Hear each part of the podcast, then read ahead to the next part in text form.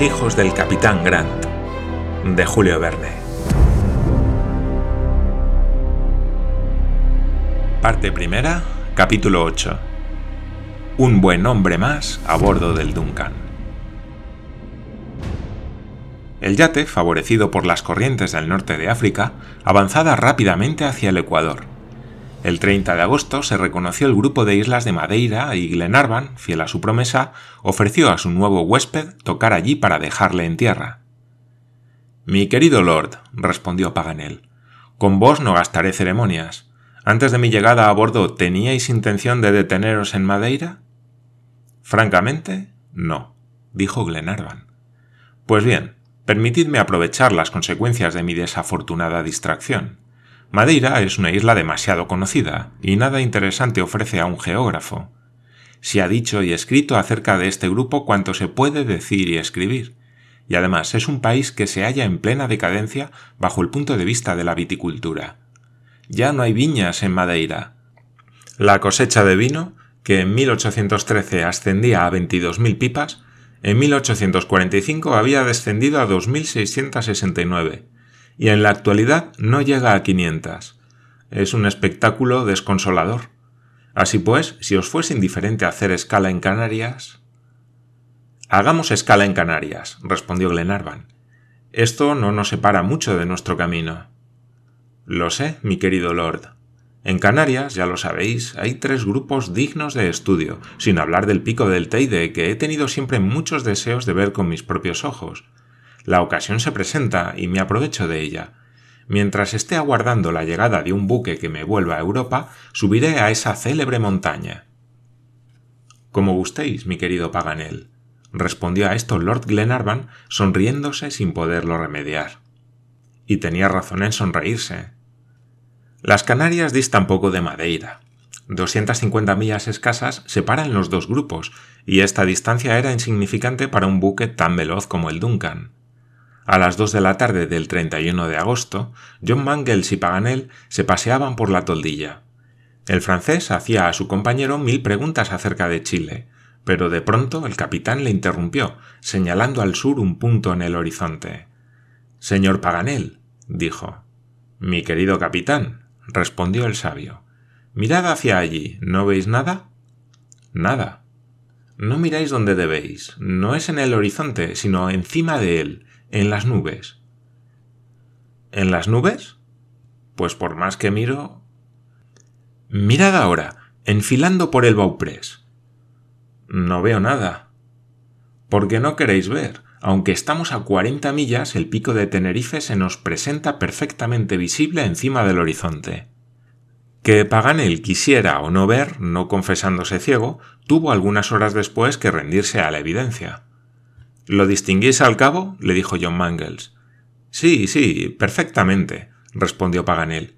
¿Y es eso, añadió con un tono desdeñoso, lo que se ha dado en llamar el pico del Teide?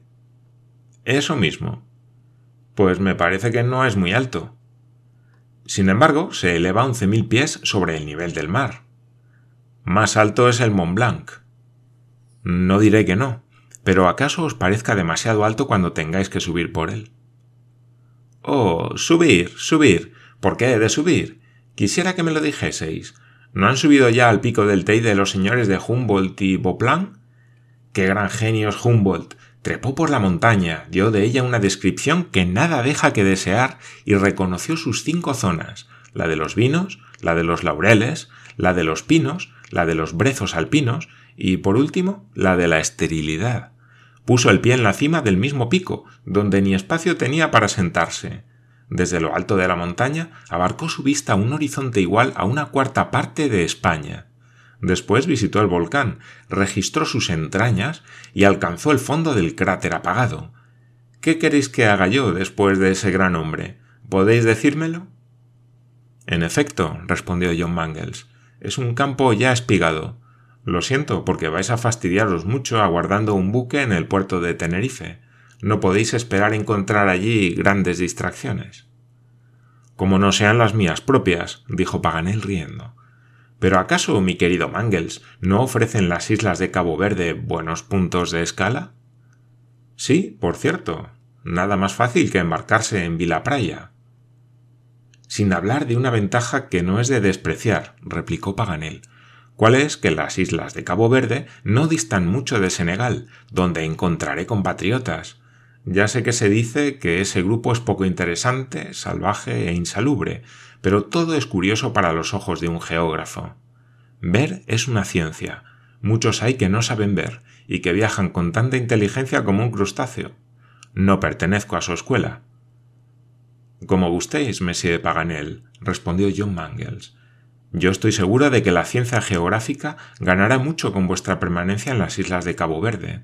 Debemos precisamente hacer allí escala para cargar carbón, y por consiguiente no nos causará ninguna extorsión vuestro desembarque. Dicho esto, mandó el capitán pasar al oeste de las Islas Canarias, se dejó a babor el célebre pico, y el Duncan, continuando su marcha rápida, cortó el trópico de Cáncer el 2 de septiembre, a las 5 de la mañana. Hubo entonces variación del tiempo. Se sintió la atmósfera húmeda y pesada de la estación de las lluvias, le tempo das aguas, según la expresión española. Estación penosa para los viajeros, pero útil para los habitantes de las islas africanas que carecen de árboles y por consiguiente de agua, el mar, muy picado y grueso, impidió a los pasajeros permanecer sobre cubierta, pero las conversaciones, no por tenerse en el salón, fueron menos animadas. El 3 de septiembre, Paganel empezó a arreglar su equipaje para su próximo desembarque. El Duncan evolucionaba entre las islas de Cabo Verde, pasó por delante de la isla de la Sal, verdadera tumba de arena árida y triste, y después de haber costeado los grandes bancos de coral, dejó a un lado la isla de Santiago, atravesada de norte a mediodía por una cordillera de montañas basálticas que terminan en dos erguidas crestas. Entró después en la bahía de Vila Praya y ancló luego delante de la ciudad en ocho brazas de fondo. El tiempo era espantoso y la resaca muy violenta, pero la bahía estaba resguardada del viento.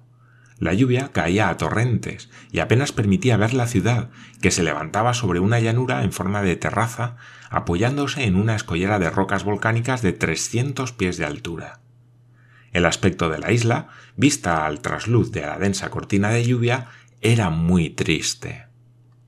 Lady Helena no pudo realizar su propósito de visitar la ciudad, pues hasta el embarque del carbón se hizo difícilmente.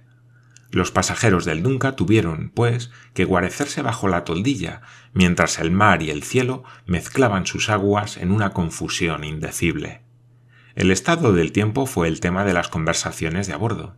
Cada cual expuso su opinión, a excepción del mayor, que hubiera presenciado el diluvio universal con una indiferencia completa. Paganel iba y venía moviendo la cabeza. Parece hecho expresamente, decía. Está visto, respondió Glenarvan, que están conjurados contra vos los elementos. Sin embargo, veremos quién puede más. No podéis arrostrar una lluvia semejante, dijo Lady Helena. No he de poder, señora. No la temo más que por mis equipajes e instrumentos, que van a ponerse perdidos. Lo único que hay que temer es el desembarque, repuso Glenarvan. Una vez en Vila Praya no estaréis del todo mal alojado, aunque no con mucha limpieza, en compañía de monos y cerdos, cuyas relaciones no son siempre agradables. Pero un viajero no se para en barras. Además, es de esperar que dentro de siete u ocho meses se os proporcione algún medio de embarcaros para Europa. ¿Siete u ocho meses? exclamó Paganel. Por lo menos, las islas de Cabo Verde son poco frecuentadas durante la estación de las lluvias, pero podréis matar útilmente el tiempo. Este archipiélago es aún poco conocido y queda mucho que hacer en topografía, climatología, etnografía e hipsometría. Tendréis ríos que reconocer, dijo Lady Helena. No los hay, señora, respondió Paganel. Pues habrá arroyos. Tampoco. ¿Arroyuelos? Tampoco. Bien, dijo el mayor, recorreréis los bosques. ¿Qué bosques ha de haber si no hay árboles? Hermoso país, replicó el mayor. Consolaos, mi querido Paganel, dijo entonces Glenarvan. No os faltarán montañas. Poco elevadas y poco interesantes, milord. Además, ese trabajo está ya hecho. ¿Hecho? exclamó Glenarvan. Sí, Es mi percance habitual. Si en las Canarias me veo delante de Humboldt, aquí me encuentro precedido por el geólogo Monsieur Saint-Clair de Ville. ¿Es posible? Y tanto, respondió Paganel muy compungido. Monsieur Saint-Clair de Ville se hallaba a bordo de la corbeta de guerra La Decidé, que hizo escala en las islas de Cabo Verde y visitó la cima más interesante del grupo, el volcán de la isla Fogo. ¿Qué queréis que haga yo después de él? Es triste cosa, respondió Lady Helena. ¿Qué va a ser, pues, de vos, Monsieur Paganel? Paganel guardó silencio. Decididamente, dijo Glenarvan, lo mejor que podíais haber hecho era desembarcar en Madeira, aunque allí no hubiese vino. El sabio secretario de la Sociedad de Geografía siguió silencioso. Yo aguardaría, dijo el mayor, lo mismo que pudiera haber dicho yo no aguardaría. Mi querido Glenarvan, preguntó entonces Paganel, ¿dónde pensáis tocar después de aquí? Oh, nuestro primer punto de escala será Concepción. Diablo, ¿no me separa eso poco de las Indias? No tal, desde el momento en que paséis el Cabo de Hornos os acercáis a ellas. Mucho lo dudo.